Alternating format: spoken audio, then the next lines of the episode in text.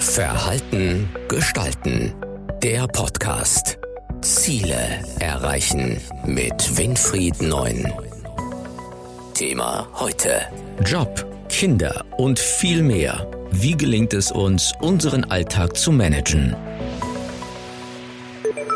Viele haben das Gefühl, 24 Stunden reichen nicht mehr. Woran liegt das? Wir leben in einer Zeit, in der jeder für sich immer noch mehr leisten und auch noch mehr für sich selbst in der Verwirklichung realisieren möchte. Dieser Drang zur Selbstverwirklichung erzeugt ein extrem starker Druck in der Art und Weise, wie wir unser Leben so tagtäglich vollbringen. Und natürlich haben dann viele das Gefühl, dass 24 Stunden nicht mehr ausreichen, denn eine zu hohe Anzahl an Absichtserklärungen füllen ein bei uns sehr klein gestricktes Gedächtnis, das sogenannte Intentionsgedächtnis, sehr schnell voll und macht damit die Umsetzung immer so schwieriger. Also ganz einfach gesagt, man stelle sich das vor wie ein kleines Fässchen, in das man regelmäßig irgendwelche Flüssigkeiten einfüllt von Dingen, die man noch unbedingt realisieren will. Also im Job gut sein, bei den Kindern gut sein, in der Erziehung viel mit den Kindern unternehmen, aber gleichzeitig auch Freunde pflegen und so weiter und so weiter. Dass dieses kleine Fässchen dann sehr, sehr schnell überläuft und sobald es mal übergelaufen ist, leiden wir unter einem sehr starken Gefühl der Unfähigkeit, des nicht mehr realisierbaren und des Ich bin überfordert. Wenn dieser Zustand auf eine zu lange Dauer hinweg existent ist, dann laufen wir natürlich Gefahr, dass wir dort auch Burnout bekommen. Das heißt, dass wir das Gefühl haben, dass 24 Stunden nicht ausreichen, liegt vor allem in der Tatsache, dass wir in unserem Selbstverwirklichungsdrang viele Dinge einfach übertreiben. Und die zweite Ursache ist, dass wir viele Dinge, die von außen an uns herangetragen werden, als besonders wichtig und ernst nehmen und meinen müssen, diesen Vorbildern nachzueifern. Also der Grad der Fremdbestimmung, das hat eine ganz neue Studie gezeigt, ist bei den Menschen wesentlich größer geworden, als es früher der Fall war. Früher war man noch eher selbstbestimmt, hat Nein gesagt, das gemacht, was man wollte. Heute meint man vielen Trends im Internet, vielen Trends in der Werbung und in der Gesellschaft nachlaufen zu müssen. Das darf 24 Stunden nicht ausreichen, ist selbstredend. Ist es normal, dass wir bei Job und Kindern immer ein schlechtes Gewissen haben? Dass wir ein schlechtes Gewissen entwickeln, ist sicherlich der Tatsache geschuldet, dass wir immer versuchen, unser Bestes zu geben. Insbesondere, wenn es darum geht, äh, unsere Kinder zu erziehen. Die Kinder sind letztendlich das Wichtigste, was wir in unserem Leben erfahren können und auch für uns was die Selbsterfüllung anbelangt, sicherlich auch das Wichtigste ist. Natürlich muss man auch in einem Job gute Leistung bringen und muss dort entsprechende Erfüllung erzeugen, aber dieser Einklang zwischen Job und Kinder ist doch für viele ein Hochseilakt und ein Spagat, den nur viele gerecht werden können. Da ist es schon entscheidend, sich mal die Gedanken äh, vertieft darüber zu machen, was ist letztendlich für mich wichtiger? Ist es des Kindes Glück? Ist es die Erziehung des Kindes? Ist es die soziale Unterstützung, Geborgenheit, um dem Kind ein Urvertrauen zu geben, was ihm später hilft, schwierige Situationen zu bewältigen? Oder ist es eher die Anerkennung im Job und die Verwirklichung im Job?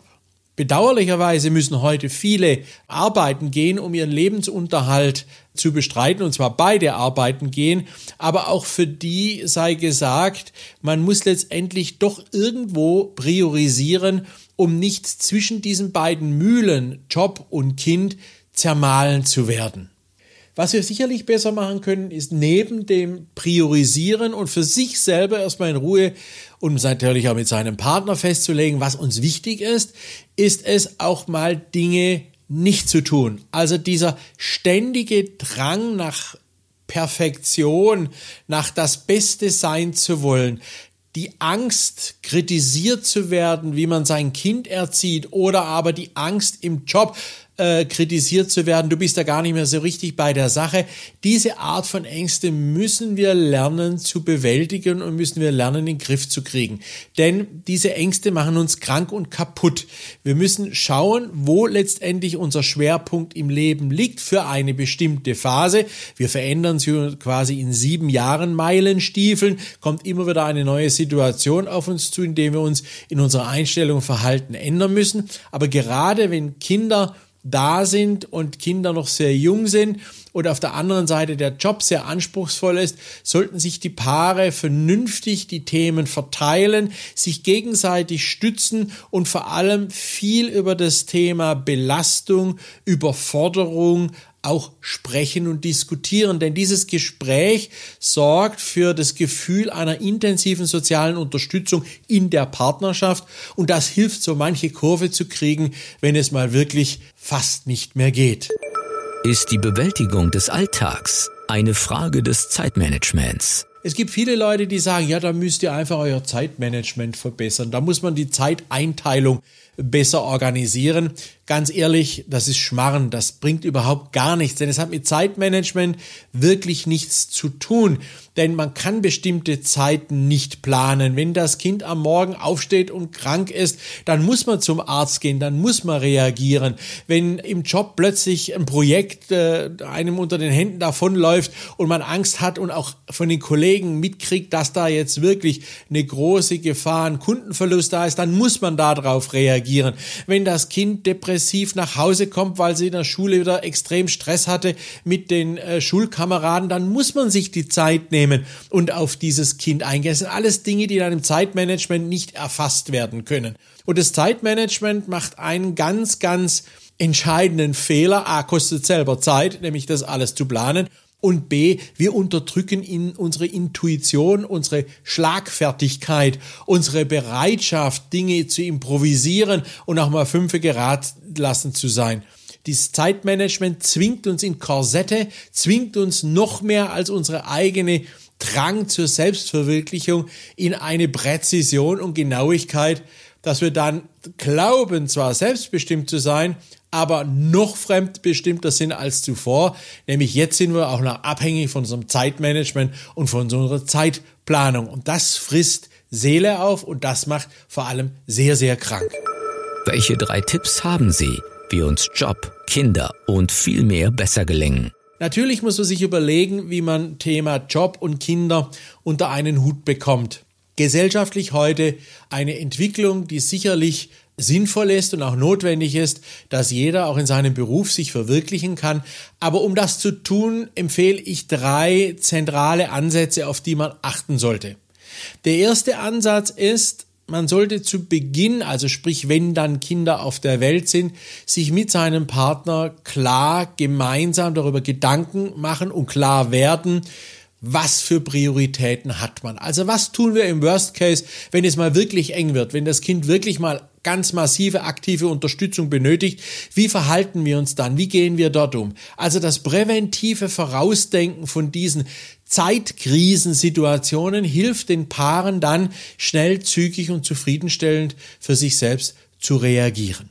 Das zweite ist, der zweite Ansatz, man sollte versuchen, ist wirklich jede Selbstverwirklichung, die man so im Kopf hat und damit auch jedes in den Medien oder aber in den sozialen Netzen von Influencern dargestellte Leben ernsthaft und sinnhaft nachzuvollziehen bzw. nachzueifern sollen wir wirklich das alles tun, was uns da so vorgegaukelt wird über entsprechende Medien und Werbung und äh, auch Freundeskreise, die ständig über tolle Dinge reden? Oder ist es nicht vielleicht eher besser, seinen eigenen Weg zu finden und sich selbst darüber im Klaren zu sein, was will ich? Und wenn es nun mal die Kinder sind und dass das eigene Bedürfnis am stärksten befriedigt, wenn die Kinder gut aufwachsen, dann lasse ich mal mit anderen Dingen wie Sport oder Reisen fünfe gerade sein sein und konzentriere mich auf meinen Schwerpunkt, der für mich in meinem Leben wichtig ist. Daher der zweite Ansatz, wirklich mal kritisch überprüfen,